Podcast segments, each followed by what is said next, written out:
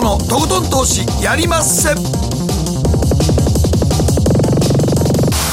どうも皆さんこんばんは。北野誠です。そして進行 MC の大橋ロコです。そして番組アシスタントはケリーアンです。よろしくお願いします、はい、え先ほどの放送始まる前のとこで書き込みがあって馬場さん早く亡くなったけどとかアンドレも早く死んじゃったっていうのはあの二人は巨人症の方ですので寿命が短いんです。はい。それはスクワットとは関係ないです。スクワットとは関係ないということなんですね。はい、はい、まあ、それはそうやっておきましてはい、はい、えー、今日のマーケットフロントラインのコーナーは、はい、江森哲さんに、まあ、お電話つなぎまして油断禁物ゴールデンウィーク明けのマーケットで用心すべきこととい。うことで、はい、明日からねマーケット戻ってきますので日本市場もね、ね、はい、はい、どういったところに注意なのか聞いていきます、うん、そしてマーケットのリアルのコーナーは総実総合研究所調査グループ上級主任研究員安田佐子さんにコロナ禍で変化するアメリカ郵便投票への移行の可能性と市場の影響ということで大統領選挙についてちょっと伺っていきたいと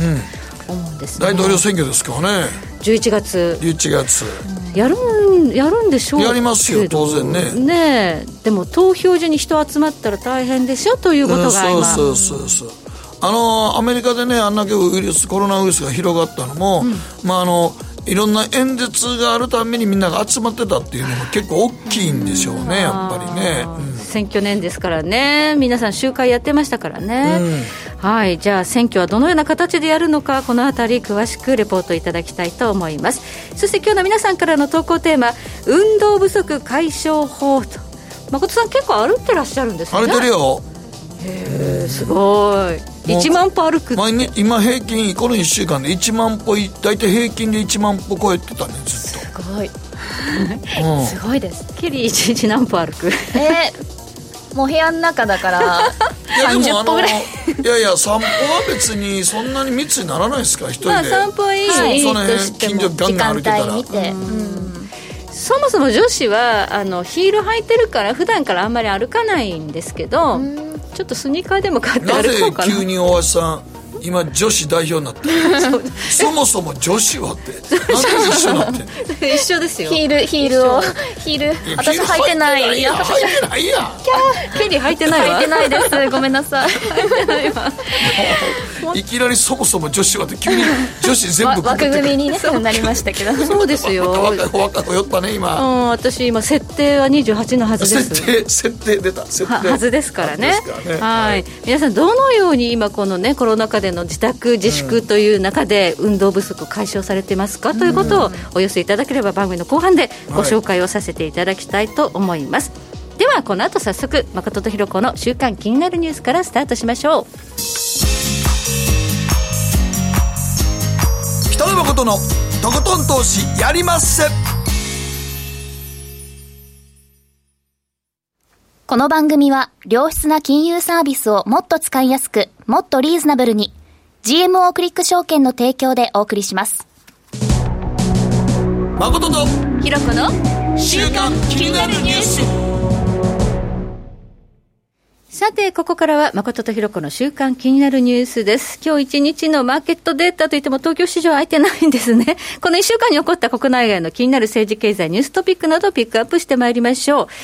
日経平均ですけれども、えー、先週5月1日金曜日の時点で、まあ1回クローズして、で、月火水と今休んでるということなんですが、まあ2万円の大台を一時、まあ回復するような瞬間もあったということですが、さあ明日からどうなるかというところで。ニューヨークダウは？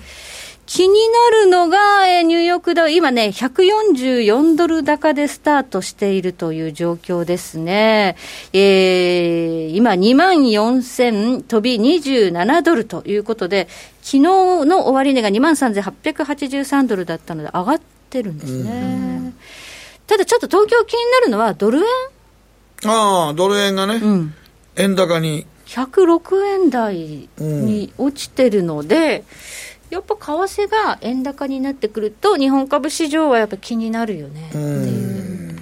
まあでも想定内ですけどね、106円ぐらいやったら。これが101円とかやったらまたあれやけど。はい。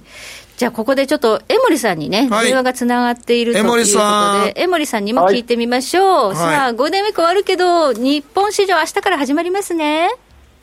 ですね。はい。どうでしょうか、はいどうでしょうああ、どうでしょうかってね。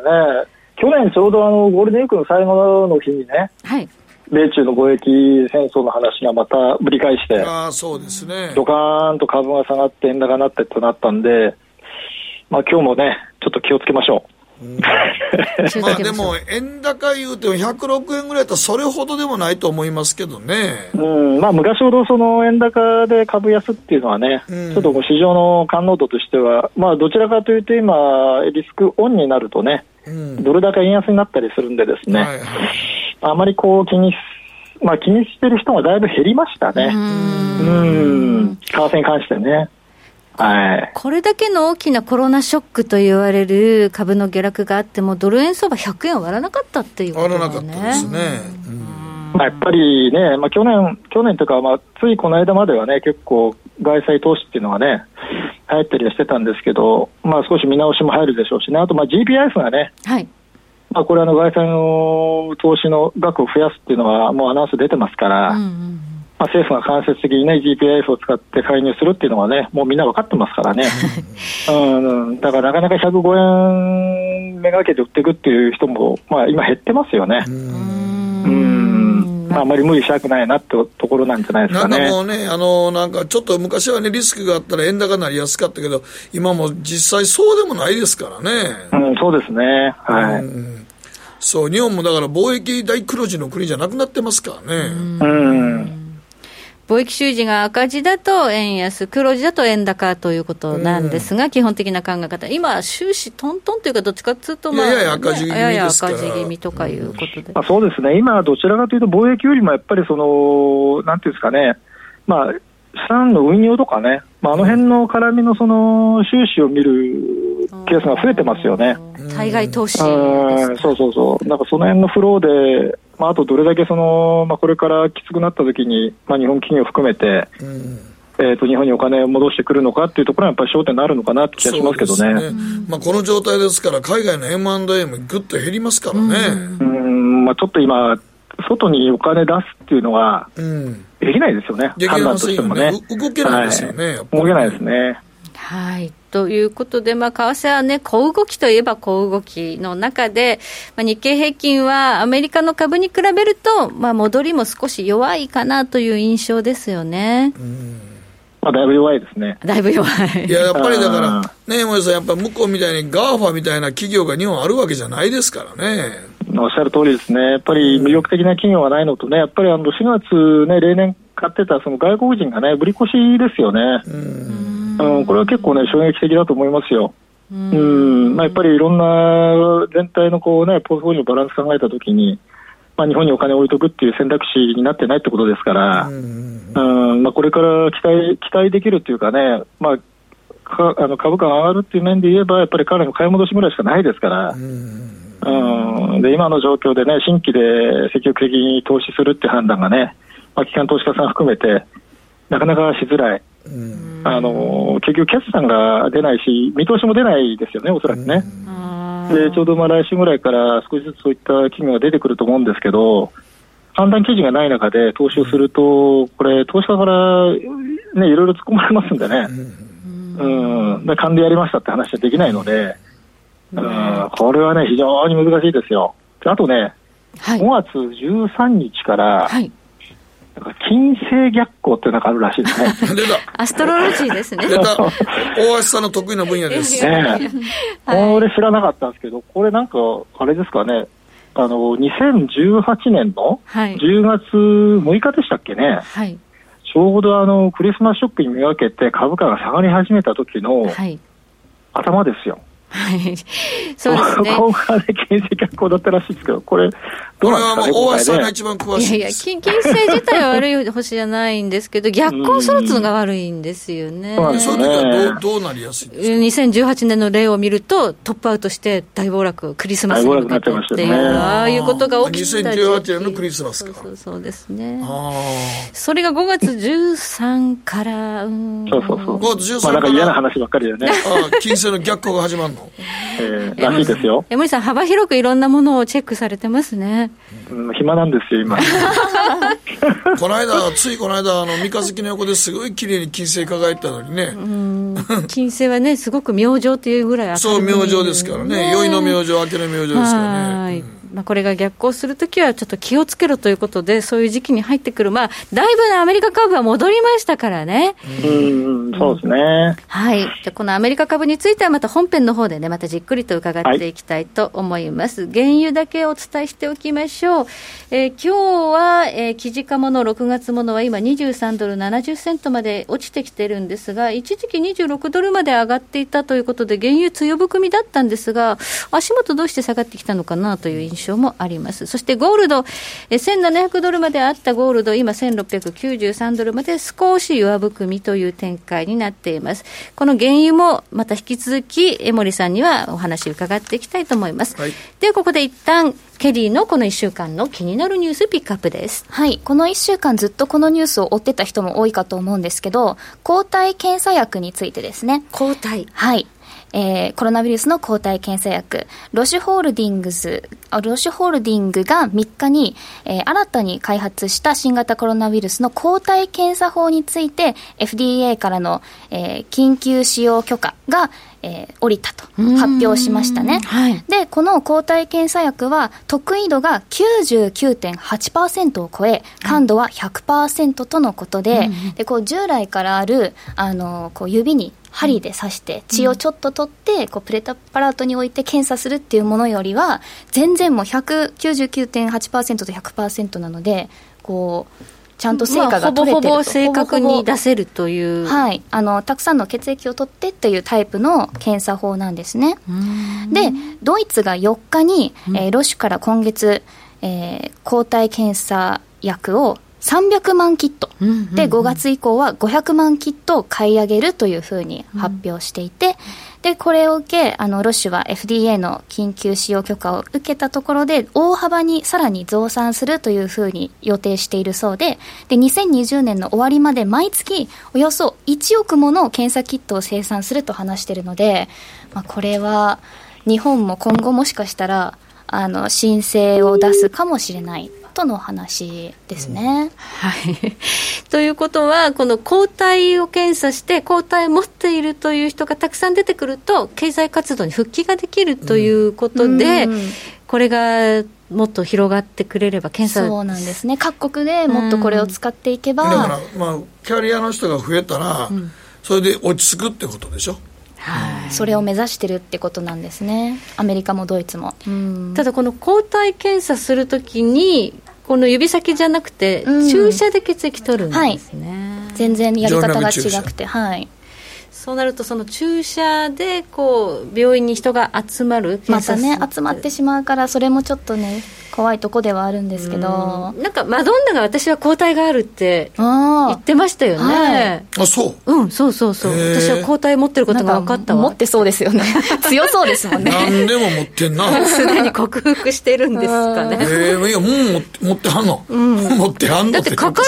たね発病したとかいうことはなかったんでしょ、うん、言ってないですよね。言ってないから、うん、それなのに抗体持ってたっていうことは、そういう人は結構多いのかもしれない、そうやね。症状が軽くて、っていうかもう症状出ない人もおるからね。うん、だから若い人なんかはねそうそう。だから若い人はもうなんか実は持ってて、治ってて症状も出ないまま他の人が接触したらうつる場合もあるってことやね。それが多そうですよねどちらかというと、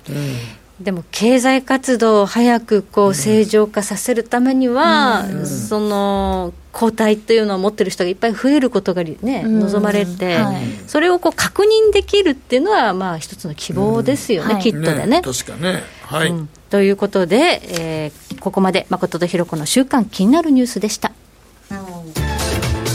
北野誠のとことん投資やりまっせ。やりまっせって英語では？レッツラゴーかな。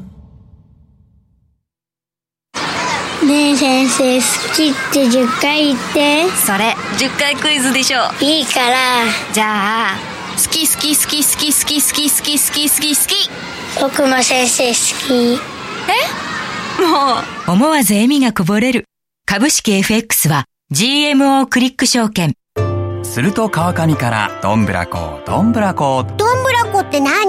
何桃が流れてくる音だよ。じゃあかぼちゃは？か天ぷらこ天ぷらこかな。鳥は？唐揚げこ唐揚げこパパおやすみ。置いてかないで。頑張るあなたを応援します。GMO クリック証券。バカモン！お前は周りが見えてないまた怒られちゃったよ。部長の前歯に自分勝手するな！大学生のノリはもう通用しないぞ！はい。ノリをどうにかしないとまずいですね。部長歯にノリついてますよ。もっと楽しくもっと自由に。GMO クリック証券。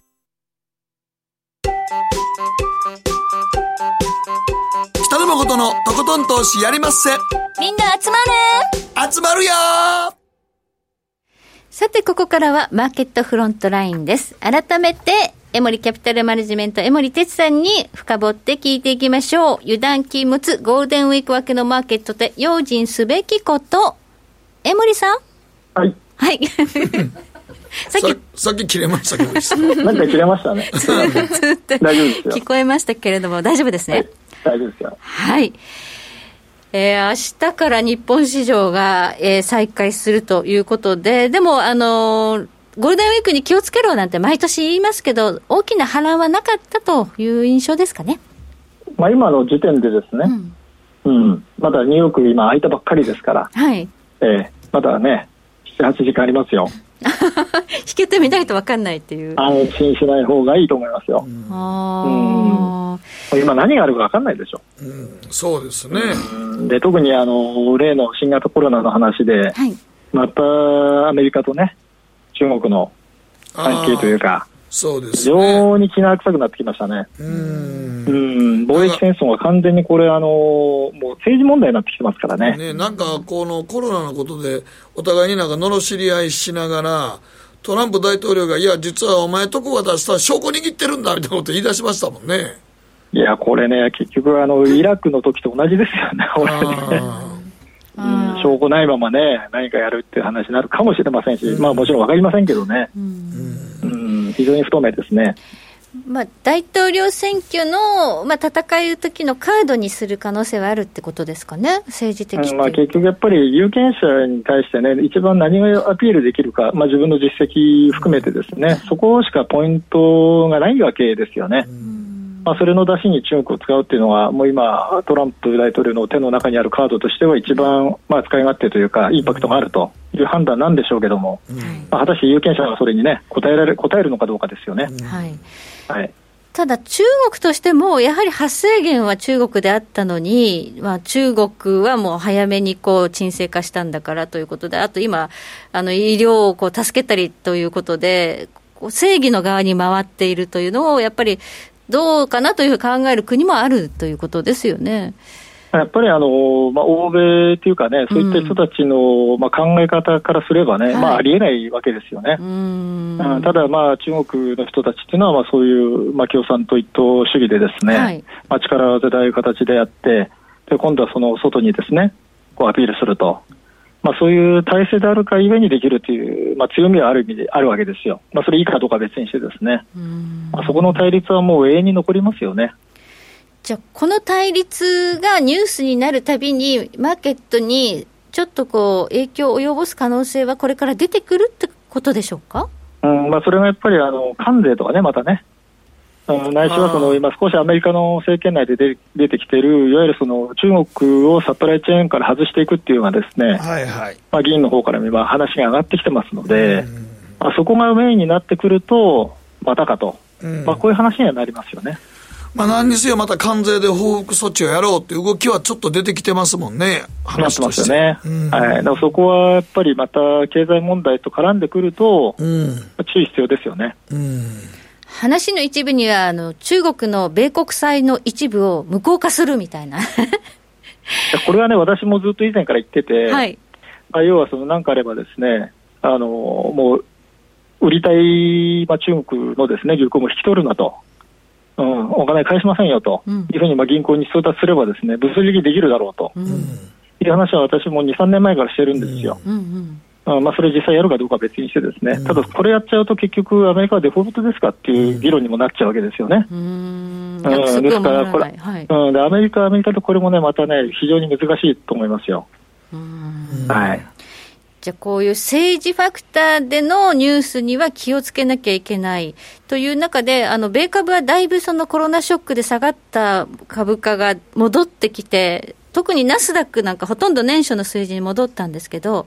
はい、ここからさらに上がって高値更新するなんてことは期待できるんでしょうか？あこれはね、まあ、やっぱり今戻ってきてる、まあ、もう一番の要因っていうのは政府がお金出しますね。あと FRB も、えー、もう社債も変えます、もう何でもやりますよって話ですよね。はい。それだけで上がってますから、うん、まあ、それに期待して、まあ、乗ってる人たちがいると。まあ、こういうことなんでしょうね。うん、そこにはあのバリエーションっていうですね、まあ、一番その株式投資で重視すべき、えー、行為がないわけですよね。まあ、当然これアメリカもそうですけど、えーまあ、年末までのその見通しがなかなかこう立てられない企業側もですね、まあ、そんな中で、まあ、買ってるわけで、で今あの、S&P500 の株価収益率がですねもう20.8倍ぐらいまで上がってきてるんですよね。これはあのちょうど、まあ、今回のコロナショックで下がる前の水準とほぼ同じです。はい、でその時とじゃあこれからのその経済状況ないしはその企業の収益力同じですかっていうとこれ当然下がりますよね。うん、と考えると、え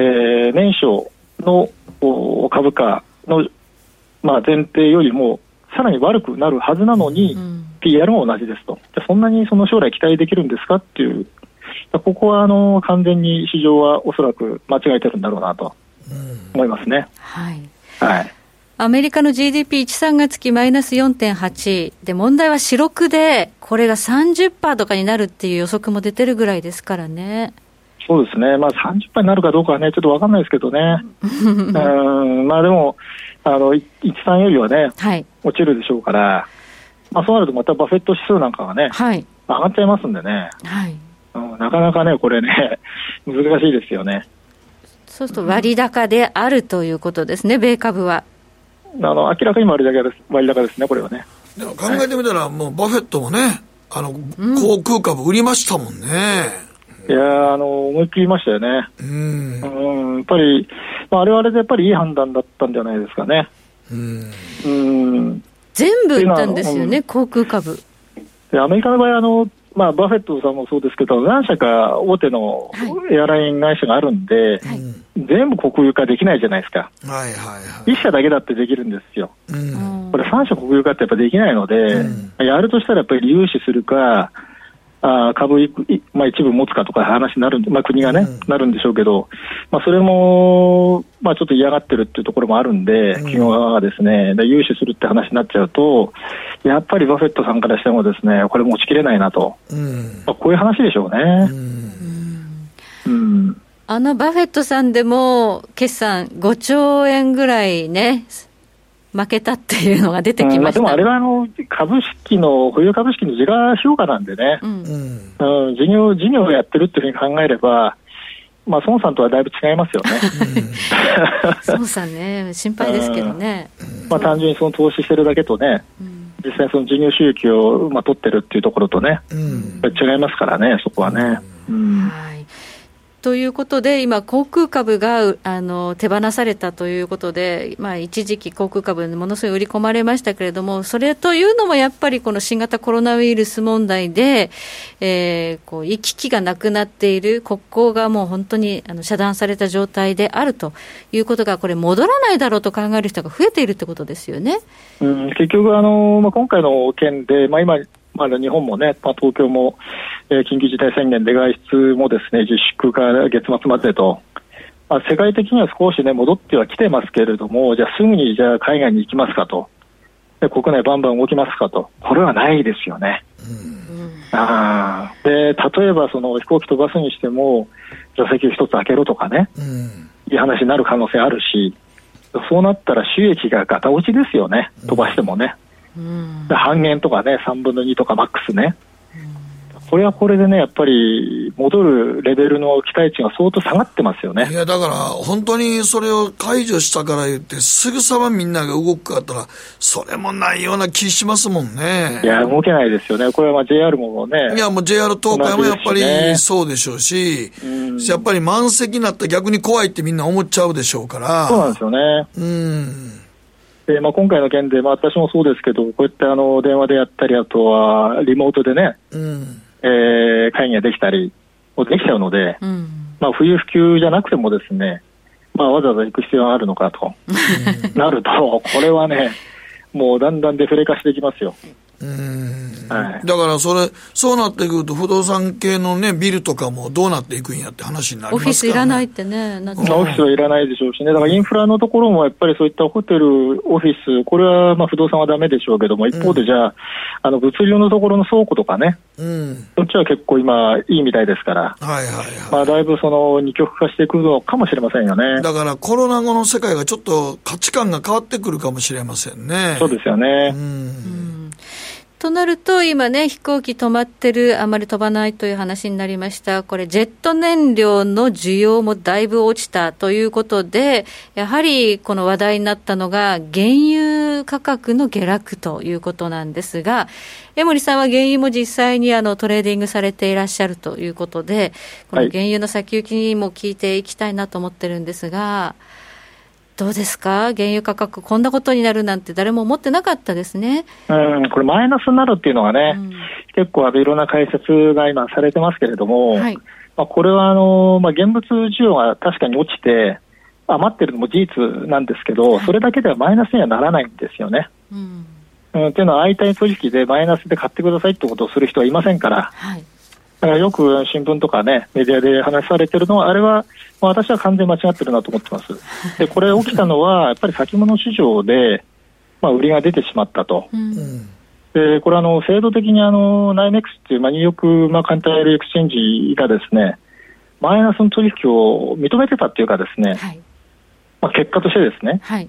なので、売りが入ってきたら自動的にその、そういう値段がついちゃったってことですよね。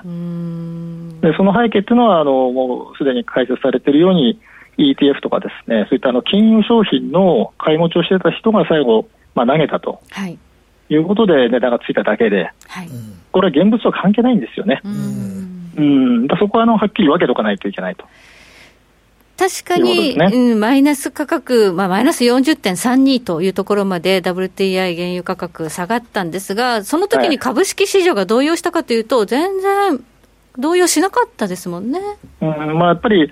WTI 原油の先物市場だけで、例えばあの同じように先物市場で取引されてるの、ブレンド原油はマイナスにはもちろんなってませんし、はい、そこはやっぱりあの、まあ、制度の問題とか、あとはその金融商品の裏付けになってる、まあ、WTI 原油の先物っていう、まあ、独自の要因だったってことですよね。だから実際に物がある限り一あの全くマイナスっていうのはないわけですから先物市場だけの問題やったってことですよね。おっしゃる通りですね。はい。でも実際どうなんですか？どれぐらいの価格で推移しそうですか？しばらく原油相場。あのやっぱり物がやっぱり余ってますんでね、うん、うん。でまあ、資料もいくつか今日ね用意してるんですけどね、はい、まあ、アメリカの生産量も減ってはきてるし、うん。あとはそのリグの稼働数も減ってはきてるんですけどね、これだけではね、なかなかあの世界の需要の減少を賄う減産というのは難しいですよね。ちょっとそのチャートを見せていただきましょうか、うん、ご用意いただいたので、はい、生産量とリグの稼働数のチャートです。1枚目。下がってきてることは下がってきているんですね。リグの稼働数なんてこれもう半分ぐらいになっちゃってるんですよね。あで生産量減ってるんですけど、結局あの、生産量の減り方が少ないっていうのは、リグの数減ってるんですけど、リグ1機あたりの生産量が異常に増えてるんですよ、過去最大なんですよね、今ね。効率が非常に良くなってる、なのでなかなか減らないと。これ、アメリカの要因で原油価格が上がってくると非常に難しいですよね。はい、うん、でもう一つ、その次ですかね、ガソリンの需要なんですけどね。はい。これもまた激しく落ちてましてね、まあ、これ当然ですよね。見たことない。暴落ですね、うん、人がやっぱり動いてませんしね、外出禁止でしたんでね。そうですね。うん、だから普通はね、950万とかね、1日あたりね、970、80万ぐらいあるんですけど、これは500万バレルぐらいまで減っちゃいましたんでね、うん、これもすぐには戻りませんから、うん、やっぱり、まあ、需給のバランス、アメリカ国内っていう意味では非常に厳しいでしょうね。はい、うん時間かかりますよ。と、まあ、あんまり原油が上がるということは考えにくい。まあ、下がりすぎた分、ちょっとね、今反発してたりはするんですけど、はいまあ、以前みたいにどんどん売る人っていうのはやっぱり減っていくと思うんですね。うん、うん、だからあの期待値としてはやっぱり上を狙っていきたいっていうのはあるんですけど、まあ、実際その需給の改善の度合いがなかなかここ見えてこない中で、まああのまあ、いわゆるその先物市場でポジションを持つことにそのロールオーバーっていうですね特殊なそのコストがかかってしまいますんでね、はい、ずっと持ちきるっていうのは、ね、これなかなか難しいですよね。うんまあ、結局それをちょっとねご説明するのは次のページなんですけどね。はい、うんこの次のページは、まあ、原油の金融商品ですね。ETF とか、そうですね。はい。あと先物価格の価格そう、数字はこれ、あの、東京証券取引所で上場されてる ETF なんですけどね。はい、まあ、何言いたいかっていうと、結局、あの、緑色のやつがこれベア型で、それ以外全部ブルー型なんですけどね。今夜、あの、WTI 原油の価格が、まあ、連動一応するんですけども、ずっと持ってると結局劣化しちゃうんですよね、これね。うん価値がね。結局、その、先物市場で運用していることによる、そのコストがかかっていくので、はい、ですからやっぱりこういうのを見ていただいて、まあ、やっぱりあのこういった金商品投資するときは、あの長期で持つのではなくて、はい、まあ、1か月勝負ぐらいの短期で回していくというふうにお使いになられるのが、まあ、正しい使い方ではないかなと思いますねリバウンド狙いで入るならいいけれども、長く持っていくと、これ、価値がどんどんどんどんね、下がって、ね、下がっちゃうんですよ。うん、そこはやっぱりね、ぜひ今回、教訓にしていただきたいですよね。はい。はい。それと最後に、あの、ここからの株価、気をつけた方がいいというふうにお話がありましたけれども、まあ、過去と比較していただいた貴重な資料ございますので、これ、ちょっとご紹介いただけますか？あそうですね、これね、あの、S&P500 が一番その直近で高いところから3割以上下がった時のケースなんですけどね。はい。まあ、今回入れて7回あるんですが、まあ、今回以外の6回の平均見るとですね、やっぱりね、底値つけるのに1年半ぐらいかかってるんですよね。はあうんですから、まあ、今回まだ底値つけて1か月なんで、まあ、これで終わるというふうにあんまり思わない方がいいかなっていうのはまだ思ってるんですよね。はい、うんなので、えー、もう一度ですね、まあ、下がるリスクも頭に入れながら、まあ、少しこう余剰資金はですねしっかり横に置きながらね、まあ、あまり高値を買わないようにするというふうにされた方がいいんではないかなという気がしますね。はいこの一番上は、あの、大恐慌、1929年の時は86%も下がったんです、ね、そうなんですよ。で、33か月かかったんですよ、底値つけるのに。ああ。もう3年近くですよね。で、ね、高値戻るのに300か月かかってるんですよ。高値回復するのに。20、25年ですよ。えー、まあ、それはないと思うんですけどね。うん。そこまでいかないと思いますけどね。今まだ1か月しか経ってないよってことですね。そうなんですよね、まあ、今回ね、あの下がり方が早かったですから、うん。えーまあ、他と比較するのがなかなかちょっと難しい面はあるにしても、ですねあの、まあ、これで終わったというふうには思わずに、まあ、少しこう中立的に見ておかれて、あとは先ほど冒頭にお話したように、S&P500 自体は、あの PR から見れば、まあ、明らかに割高なのもこれ間違いないので、そこはこう頭の片隅は必ず置きながらね、あの GAFA とか、あの辺の株の動きも含めてね、全体のバランス見てやっぱり考えていった方がいいかなと思いますね。はい。はい。平均で18.5か月ぐらいの、まあ、下落は、ね、過去のショックの時にあったということを考えると、まあ、年内で終わらないでしょうね、ってことですかね。うん、まあ、やっぱりね、これから経済指標が悪くなる、はい、あとは企業業績も回復に時間がかかるというのを投資家が確認したときに、果たしてじゃあ、今の気持ちのままいけるかどうか、まあ、ここを確認するような感じになるんでしょうね。うはい。実際にそのコロナが収束するというのが見えてくるのも、まだね。まあまあ、かかりますからね。絶対かかりますからね。うん、まあ、これはもう100%終わりましたって話にはならないんでしょうね。うん、まあ、付き合っていくしかないのかなと思いますし、うん、あとあの薬が出てきた時のね、市場の反応なんかもね、やっぱり見なきゃいけないですから、はい、うん、かなりいろんなものをね、見ていかなきゃいけないですよね。はい、はい、ありがとうございました。ここまで江森哲さんでした。ありがとうございました。ありがとうございました。北野誠のとことん投資やりまっせ。みんな集まれ。行かしていただきます。GMO クリック証券の CFD では、日本225や米国30など、世界各国の主要な株価指数、原油や金などの商品、レバレッジ ETF、リート ETF、外国株など、世界中の金融資産を買いからも売りからも手数料無料で手軽に取引することができます。今まで気になっていた世界中のあの指数、あの銘柄、あの商品に投資ができます。パソコンからスマートフォンまで高性能なトレードツールも魅力。CFD も GMO クリック証券。GMO クリック証券株式会社は関東財務局長金賞第77号の金融商品取引業者です。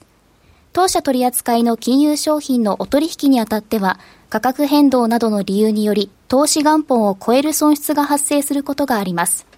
お取引をする際は当社のホームページや契約締結前交付書面にて手数料などの諸経費及びリスクについて十分ご確認ください。北野誠のとことん投資やりまっせ。もう寝る暇ないわ。なのに肌ツヤツヤ。ツヤツヤ。ツヤツヤ。マーケットのリアルということでございまして今日は。総実総合研究所調査グループ上級主任研究員安田佐和子さんとお電話がつながっています。はいよろしくお願いします。よろしくお願いいたします。はい今日のテーマは？コロナ禍で変化するアメリカ郵便投票への移行の可能性と市場の影響ということで、郵便投票というのは、はい、大統領選挙。大統領選挙を郵便投票でやるってことなんですか？そういった話が議論されていまして、なぜかと言いますと、すでに民主党の予備選で、例えばあのアラスカ州ですとか、ハワイ州ですとか、うんもう全面的に郵便投票を行いましょうというふうにシフトしたんですよね。ほうほうほうそういった実例があるので、特に民主党の方を中心に郵便投票に移行すべきだという議論が行われています。うんちょっとアナログですけどね。アナログですね。はい、ね、なんかアメリカがそれやると思わんかったな実はですね、もともと郵便投票の素地はできてまして、えっ、ー、とですね、3枚目のシートを見ていただきますと、最初にその郵便投票を全面的に法令上で認めたのはオレゴン州なんです。これ、これ1998年に成立してるんですよね、割と前から行われようとしてまして、このオレゴン州のほか、ハワイ、ワシントン、ユタ、コロラド、チャートのブルーの枠で囲まれた部分ですね、はい、この5州はあのどんな地方選であれ、大統領選であれ、どんな選挙でも無条件で法令上、全面的に郵便投票できますという体制を取ってるんですよ。ただしあの、直接投票もできるので、一応、投票所というのは開設はされます。どちらでもいいんです、どちらでもいいんですよ。ハワイとか入ってましたね。そうなんです。で、ちょっとね、特徴がありまして、うん、ハワイなんかで言いますと、私もこれちょっと知らなかったんですけど、うん、ハワイって19の島からできてるんですよね。だから、やっぱりその人口とその島 島の多さを考えると、やっぱり投資所建てるのコストかかりますよね。効率悪いですよね、という話なんですよ。それと同様で、例えば、オレゴン州ですけれども、人口密度が非常に低いんですね。うん、1キロ平方メートルあたり、なんと44人。であんまりイメージつかないかもしれませんけど、はい、アメリカは98人、えー、93人なんですね。で、はい、アメリカ全体93人なんですけど、どれぐらいかっていうと、高知県のレベルです。高知県98人なんですって、で日本で一番人口密度が少ないのは北海道なんですけど、それでも67人なんですよ。だから、オレゴン州44人とか、ユタ州39人、どれだけ少ないんだって、ある意味そういう話になりまして、やはりこれもコスト面ですとか、あと開票するのにまたね、負担かかりますよねということで、郵便投票に移っていると。いいう話なんですね。なんかネットでやれそうな気するけど、やっぱハッキングとか怖いんかな？ハッキングの問題と証拠が残らないっていう話もありますね。で、あとやっぱりその、最近ではアイオワ州の民主党党員集会で問題ありましたよね。あれは投票システムというよりは、集計するアプリにバグが起こってっていう話もあったので、まだやっぱり IT 社会というアメリカですら郵便投票という話になっています。ほうということで、まあ、州ごとにやはり違うということが、アメリカがまた大きいなということですね。そうですね、非常事態宣言の時もそうでしたけれども、えー、やっぱり州の自治権が非常に強いということが、ここで分かります。はい。まあ、だからそう考えたら、ユタとかは超悪いけど、田舎ってこと、ね、まあまあ、そういう言い方もできますよ、ね、人口密度で考え、まだ田舎というか、まあ多分農業地帯なんやね。ですとかね、はい、そういった、他にもそういった州はあるんですけれども、やっぱりこの辺り、まあ、ユタはちょっと違いますけど、コロラドですとかね、ロッキー山脈近くありますけど、割とリベラルな方も多いので、余計にね、郵便投票を施行しやすかったのかなとは思います。なるほど、ね、はいまあ、大統領選の前にね、もうもう民主党の予備選がいろいろもう中止になったり、延期になったりとか、いろいろあるようですからね。そうですね、あの16州が延期、中止、あとは強行というのもありましてですね。実は強行。した州もあります。で、それがシート2枚目のウィスコンシン州ですね。はい、こちらは、ウィスコンシン州の知事はエバーズさん、民主党の方なので、ええ、4月7日の予備選の日程を6月に延期するよう、知事命令発動したんですよ。はい、なんですが、これを州の最高裁が無効と判断下したんです。えー、でそれで結局、選挙を行うしかなかったという話で、民主党の予備選、4月7日に行われたんですよね。はい、で、4月に予備選を予定していた州11州あって、ウィスコンシンだけですね。強行したってことですね。はい。ちなみにニューヨーク州は、あれだけやっぱり10万人以上の感染者もいるということで、中止になったんですよ。だけど、ウィスコンシンは強行したということで、非常に対照的です。はい、でその時何が起こったかというと、やっぱりですねあの4月7日の投票時点ですと、新規の感染者って、まあ、100人、150人、180人ぐらいだったんですが、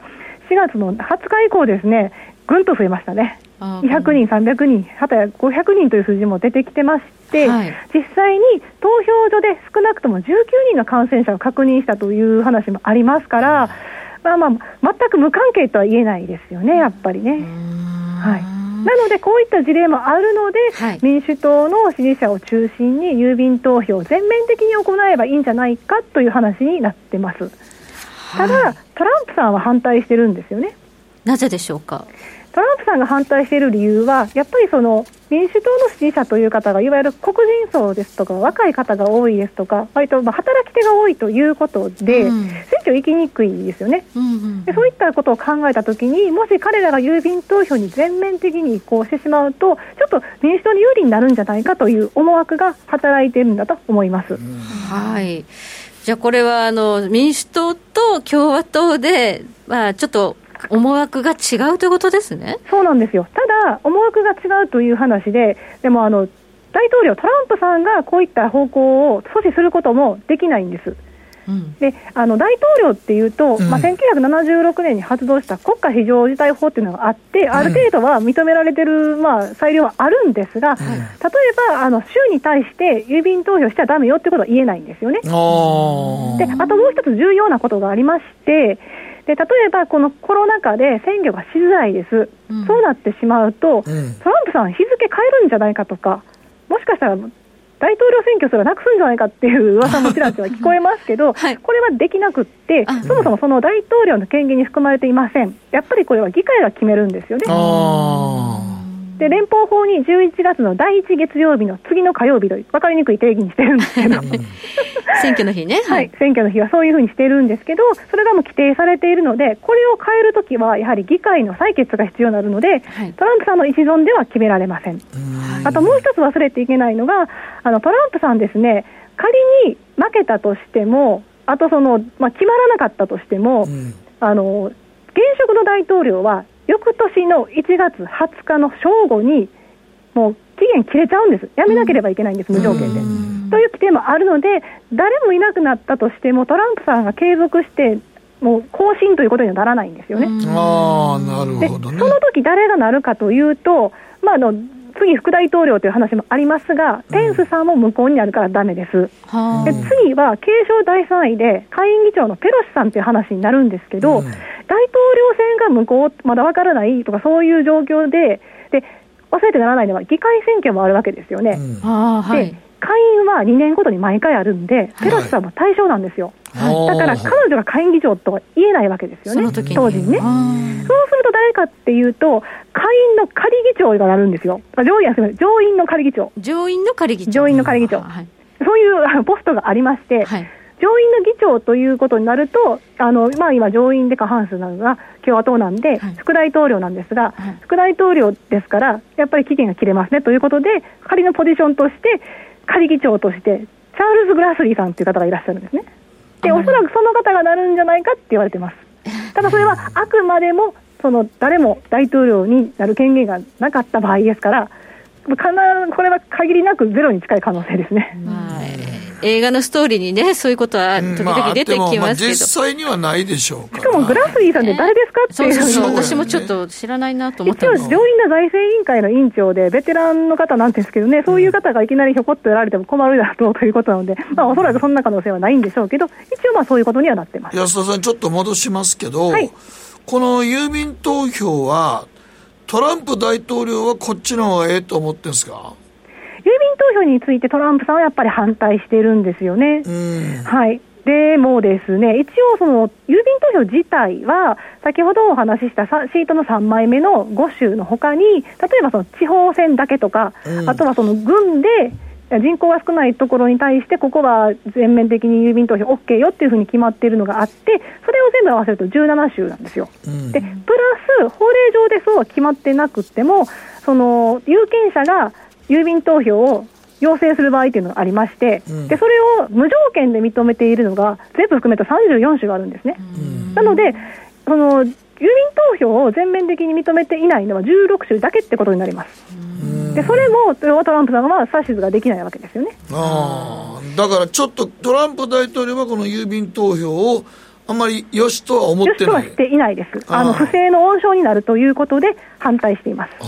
で実際にあの保守団体がまとめたレポートなんですけれども、うん、2012年から2018年の郵便投票を調べましたと。で何が分かったかというと、2800万件ぐらいがなんと無効になったと。えー、でそのうち、その2800万多いなって印象なんですけど、あの5件に1件だったという衝撃の結果もあったんですよね。ただ、これは民主党系によると、その無効だったという定義が曖昧だという話があります。要はあの投票郵便投票したいですという申請をして、その後実際に投票用紙に投票して、送り返さなかったと、そういった場合も含まれてるんで、それを無効とするかどうかっていうのは議論の余地はあるんですけど、まあ、サイやサイトでね、そういった数字もあるので、共和党、まあ、そしてトランプさんは、こういったその不正ですとか、無効になることを考えて反対してるんです、うん、あのちょっとまあ、その話は置いといて、はい、これでマーケットへの影響っていうのは、何かあるんですか？これね、あの忘れてならないのが2000年のブッシュ対ゴアですよね。うん、ああ、はいはい、あれ、フロリダ州の集計の時間がかかって。ああ、そうや、あったね。はい、はい、はい。結局、うん、そうなんですよ。12月の12日になるまで結果が出なかったんですけど、うん、あの時ってやっぱりマーケットって、あの11月の6日、つまり大統領選の直前をピークにして、ずっと下落してしまってたんですね。はい、でそれがチャートの、えー、9枚目になるんですけれども、もう12月の段階で10%以上落ちまして、3月になりますと、弱気相場入りしたということがありました。はい。やはりちょっとなかなか決まらないような事態になると、マーケットはちょっと不透明感、特に今なんかあの、米中の対立が気になる中で、はい、ちょっとこの空白ができるのは、マーケットよしとしないでしょうね。そうですねあの実際にこの、まあ、あの大統領選があの変わったとして、あったとして、で実際にその例えば民主党の大統領になっても方向は変わらないと言われてますが、米中協議のあの協議の内容で、輸入ね、2000億ドル増やすって言ってましたけど、それどうなりましたですとか、うん、今回のね、あの武漢ウイルスって言われてるような、武漢から発生したという調査なんかのどこまで行くんだって話もありますからね、うん、なかなか難しい問題だと思います。はい、うん。あとなんか、トランプ大統領、郵便投票に反対とはいえ、あの近年、郵便投票の比率って上がってるんだそうですね、うん、そうなんですよね、そこが難しいところなんですけれども、実は2016年の大統領選結果を見てみますと、はい、投票動向の割合全体で、郵便投票は21%と、まあ、直近で最高だったんですよね。なんかトランプ大統領の支持者って、あれ、どうなんですか？いや、だからトランプ大統領の支持者考えたら、うん、俺から言わすとなんか南部のそういうとことか多いわけやから、中西部とか。中西部ですとか、ね、中西部とか、そそれやったら、郵便局、郵便でええんちゃうかと思うねんけどな。ただ、やっぱり、あの、共和党の支持者も、その、郵便に対する不正への疑惑が強いみたいで、自分で投票所に行きたいという方が多い、不思議に多いんですよね。うん。で、なので、こういうデータがあると、共和党にとっても有利じゃないか。あとはやっぱり新型コロナの問題で、で、高齢者の方ですとか、やっぱり健康に脆弱とされる方々の場合は、家から出たくないんじゃないかと思うんですけれども、反対なんですよ。でも投票に行ったら集まってることになるからどちらにしろね人は集まりますよね、うん、まあそういうことですけどね、はいだからまあ新型コロナね、あの今、夏になったら少し収まるかもっていう期待はあるけれども、また寒くなるとどうなんだろうっていうのがあって、うん、11月、アメリカってどうですかね、状況次第ですよね、まあ、そのもちろん気候次第ですけど、私の記憶では、例えばハロウィンに雪が積もったりということもありましたから、はい。インフルエンザも流行り出すしね。そうですね。なので、そういう時期を考えても、郵便投票にしてもいいのではないかとは思いますが、うん、まあ、なかなかね、トランプさんは支持できないということですね。うん。選挙自体をまあちょっと延期するとか流すっていうことは考えにくいということになると、やっぱり郵便を採用せざるを得ないところが出てくるでしょう。そうですね、はい、一応36州はまあ個人の裁量に任せてる部分もあるんですけど、はい、でも難しいのが、その投票日の8時までに届くようにって言われるわけですよ。ラグありますからね、郵便ってね。そうそうそうそう。で、アメリカの郵便って割とルーズな部分もありましてですね、私も経験したことあるんですが、結局届けた、送ったはずなのに、向こうには届いてないって問題になったりですとか。日本は割に正確に届くのが当たり前っていう感覚ですけど、うん、そうでもないのね。あと一応、まあ、郵便投票にすると、アメリカの郵便局っていつもこう赤字なんで、破綻に、うん、追い込まれる可能性が高いといつも言われているので、そういう意味ではね、郵便局を救うという手にもなるんですけどね。なるほどね。日本のあの、アベノマスクも、あの、郵便局助けたんじゃないかとか一部言われてますけどね。本当ですね。はい。はい、ここまで安田沙子さんにいろいろとお話伺いました。はい、どうもありがとうございました。北野誠のとことん投資やりまっせ。やりまっせって英語では？レッツラゴーかな。あらっしゃい。ご注文どうぞ。うんと、大盛りラーメンにトッピングで、チャーシュー、コーン、メンマ、海苔、それに、味玉、白髪ネギね。あ、バターとワカメも。全部のせ一丁シンプルにわかりやすく。株式 FX は GMO クリック証券。占えましたぞ、あなたの未来。え、どんな？あなたは努力次第で大きな成功を収めます。ただし、野菜中心の食事と早寝早起き適度な運動をして健康なんだよ、母ちゃんのセリフと一緒じゃん。未来は自分で切り開く。株式 FX は GMO クリック証券。すると川上からどんぶらこどんぶらこ。どんぶらこって何？桃が流れてくる音だよ。じゃあかぼちゃは？こ天ぷらこ天ぷらこかな。鳥は？唐揚げこ唐揚げこ。パパおやすみ。置いてかないで。頑張るあなたを応援します。GMO クリック証券。さてここからは皆さんからいただいた投稿を紹介していきます。今日のテーマ運動不足解消法はい、えー、原油 ETF さんから、えー、皆さんと同じでリモートワーク在宅勤務です。日中相場もできるんで、初めはすごい楽しかったんですが、相場と仕事と二重でやってると凄まじく疲れます。しかも目以外は全く動かさないため体がなまりました。なので夕方勤務終わっては外で10キロ走るようにしてます。え、10キロうん、10キロすごいね。ただし今時はジョギングでさえマスクしてないと変な目で見られるので困っています。息も上がっちゃいそうですね。マスクしてジョギングはきつい。きついです。きつい、本当きつい。もうすごいや。うん、あれ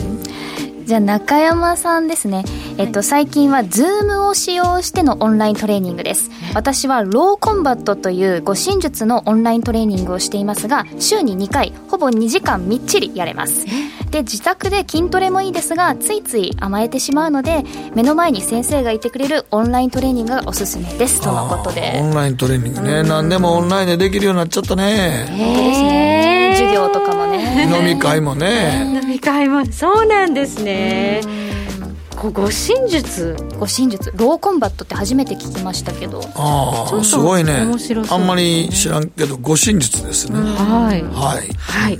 え続いては小太郎さんです。えコロナの前から普段の生活に追われなかなか運動ができていないので姿勢だけは意識するようにしています。姿勢が良くなると無駄なお肉がつきにくくなり自然と必要なところに力が入るのでスタイルは維持しやすいですあとは外出で歩くときは歩幅を大きく早歩きをするようにしています。ということで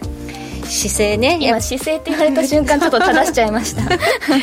はい。腹筋とか使いますしね。はい。もう一ついきますか、はい。太郎にパイルドライバー聞かないさ。今までジムで汗をかいていたんですがコロナの影響で休業になり、とりあえず家で筋トレの基本腕立て腹筋スクワットと始めましたが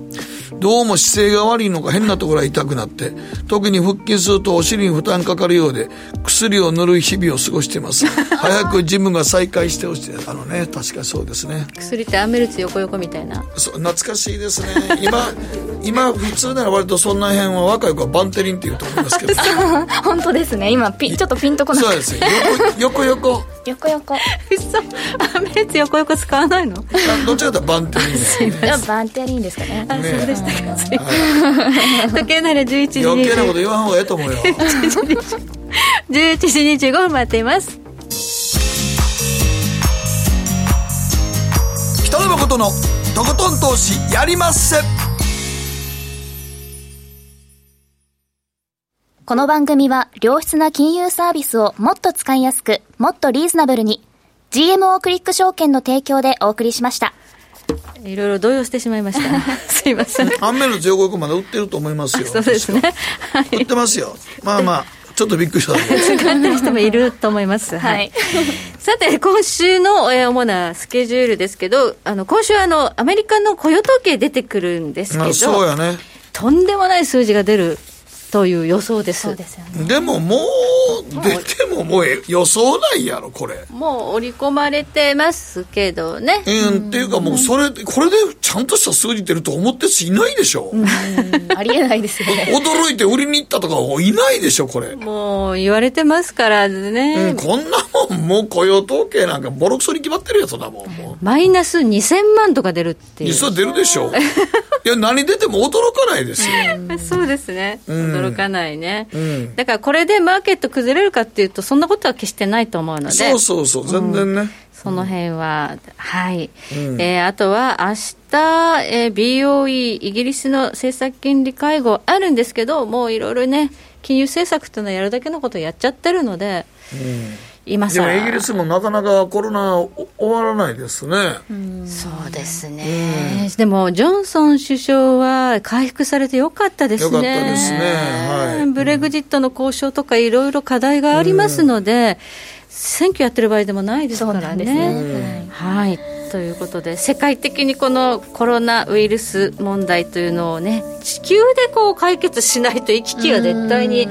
戻らないでしょうねというところですから、株式市場、そういう意味ではちょっと戻りすぎたかなというのが今日の江森さんの話でしたね、うん、でもアメリカの戻り方は結局、まあ、 GAFAと言われる、まあ、そのコロナと関係ないとこの逆にコロナで儲かったぐらいのとこばっかりやからね、ズームとかね。ズームとか。みんなやるようになっちゃったし、ね、ネットフリックスもそうでしょ、はいうん、でアマゾンもそうやしうん、そういうところは強い。だからまた明暗分けて格差広がっちゃうのかもしれない、ね、そう広がっちゃうよね。はい。はい。ということでお時間となりました。また来週のこの時間に皆さんお会いいたしましょう。延長戦はなし。あり。ですね、はい、なし。です。ね はい、じゃあ皆さんまた来週お会いいたしましょう。ごきげんよ。うはい